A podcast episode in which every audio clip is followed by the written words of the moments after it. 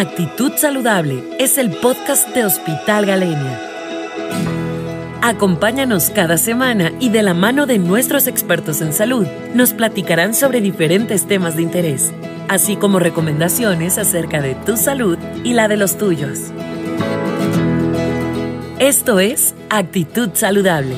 Comenzamos.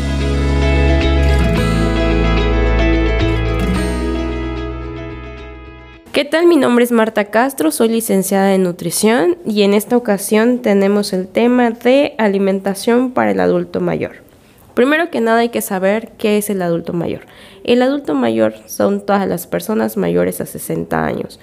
Em, puede variar un poco la definición dependiendo de dónde se encuentra, ¿no? Esto puede ser eh, de acuerdo ahora sí que tipo de personas que tengamos, las enfermedades, el entorno social, entonces podemos definirlo como personas mayores de 60 o 65 años. La Organización Mundial refiere que es a partir de los 60.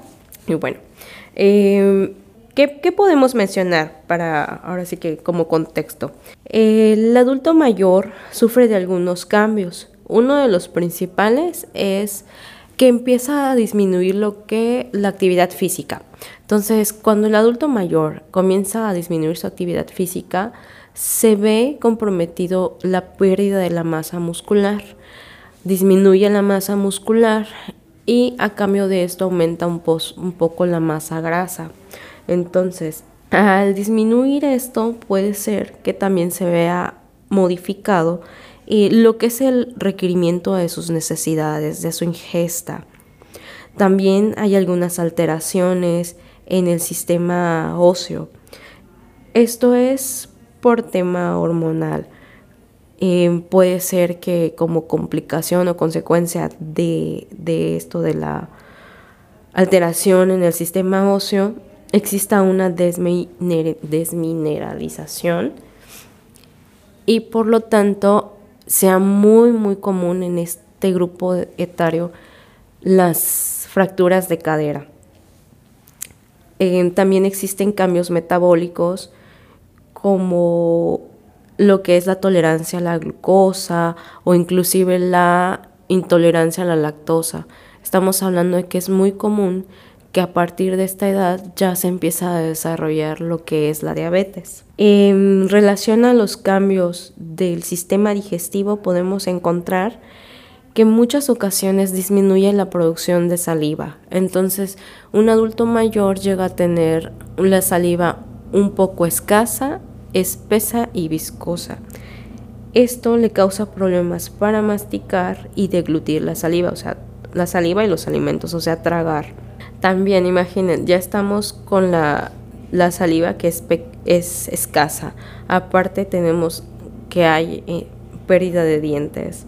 En muchas ocasiones es muy común que se modifiquen los sabores, los olores, entonces hay como un cierto rechazo hacia los alimentos. ¿no? Em, tenemos también algunos cambios relacionados con la función renal y la función cardiovascular.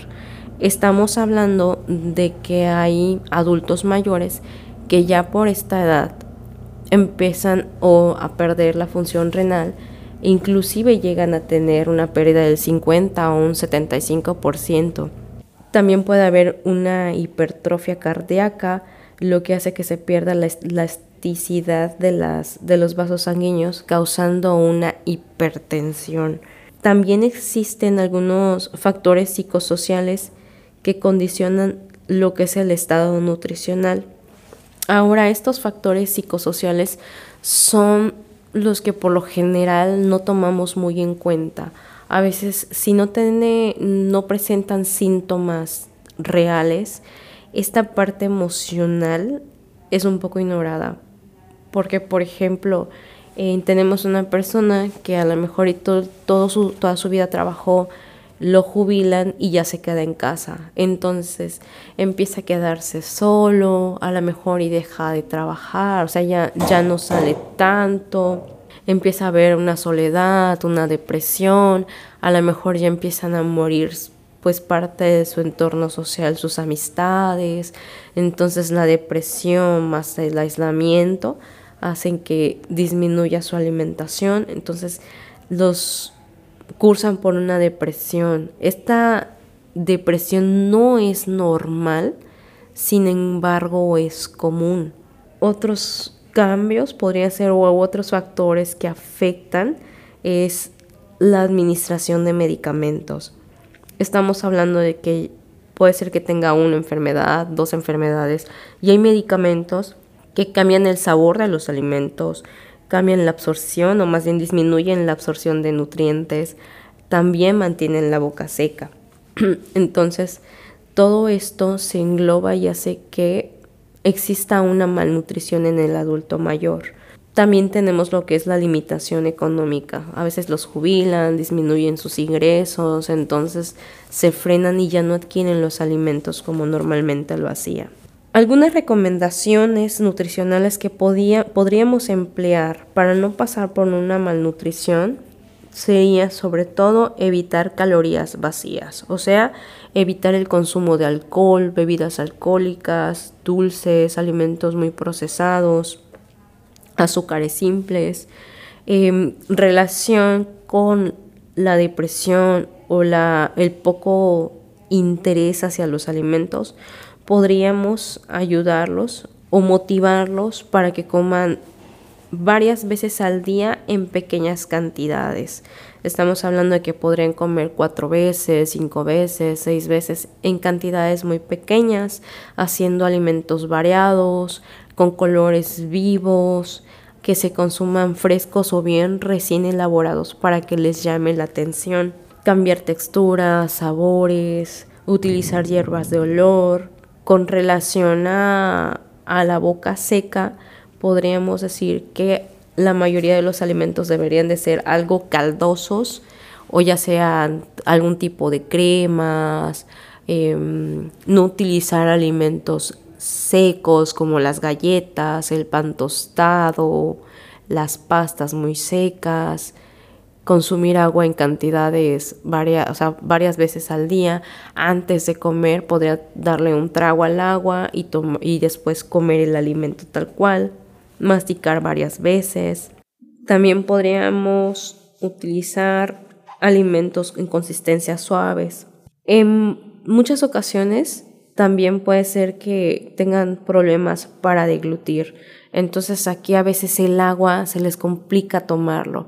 Existen espesantes, podríamos hacerle tal vez algún tipo de atole, las cremas, alimentos con caldito, alimentos que tengan algún tipo de salsa para que ellos puedan deglutir mejor.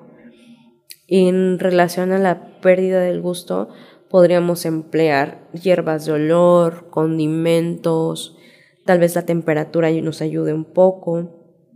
Y bueno, se recomienda muchísimo el consumo de la fibra, ya que también es muy común que ellos pierdan cierta motilidad en, en los intestinos y estén cursando por un estreñimiento.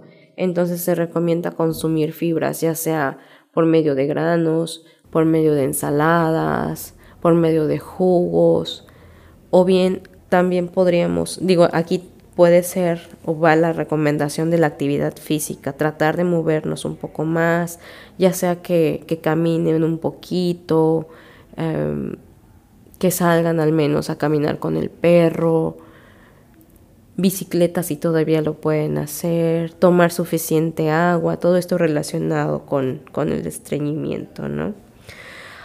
Una de las deficiencias muy comunes en este grupo de edad es la deficiencia de la vitamina D, que se relaciona con la absorción de, de, calcio, ¿no? Entonces la mejor forma de absorberse la vitamina D es por medio del sol, de los rayos del sol.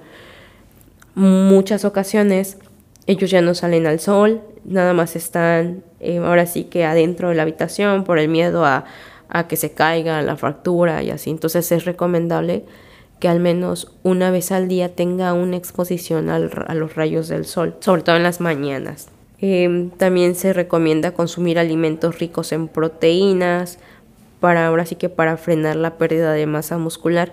¿Qué alimentos son ricos en proteína? las carnes, los productos de origen animal como el pescado, pollo, el huevo, el queso, los lácteos, la res, el cerdo, también algunas proteínas de origen vegetal como los frijoles, lentejas, garbanzos y algunas semillas. Se recomienda también no consumir muchas, muchos azúcares, consumir cereales integrales, que es una forma en la que nos dan energía de, en forma muy lenta y todo el tiempo nos estaría, les estaría llegando la, la energía. Se recomienda mucho en el caso de que el apetito esté muy disminuido y por el tipo de alimentación que ya llevan, se, recomienda suplementar con zinc al menos 11 miligramos al día, ya que el zinc ayuda a promover el apetito. Ahora, si el adulto mayor de plano no tiene apetito, la anorexia es muy marcada, solamente hace un tiempo de comida y no es completo, ahí sí ya se le recomendaría algún tipo de suplementación especial y sobre todo pues asistir con un nutriólogo que le pueda guiar y orientar de acuerdo a sus necesidades, ¿no? Porque existen muchos suplementos que contienen los nutrientes necesarios, pero si tiene una o dos enfermedades, entonces tendrían que ser especiales, ¿no? Por mi parte sería todo. Nada más me queda recordarles que el adulto mayor pasa por situaciones muy difíciles, que era una persona que estaba completamente independiente y pasa totalmente a ser dependiente. Entonces, si ustedes en casa tienen un abuelito, ayúdenlo a ahora sí que a, sentir, a que se sienta útil, a que siga realizando actividades en casa, a que se sienta necesario, porque a veces eso es lo que, lo que necesitan sentirse necesario, que, le tenga, que tengan actividades en casa para que no les dé pie a una depresión. Ya sería todo por mi parte.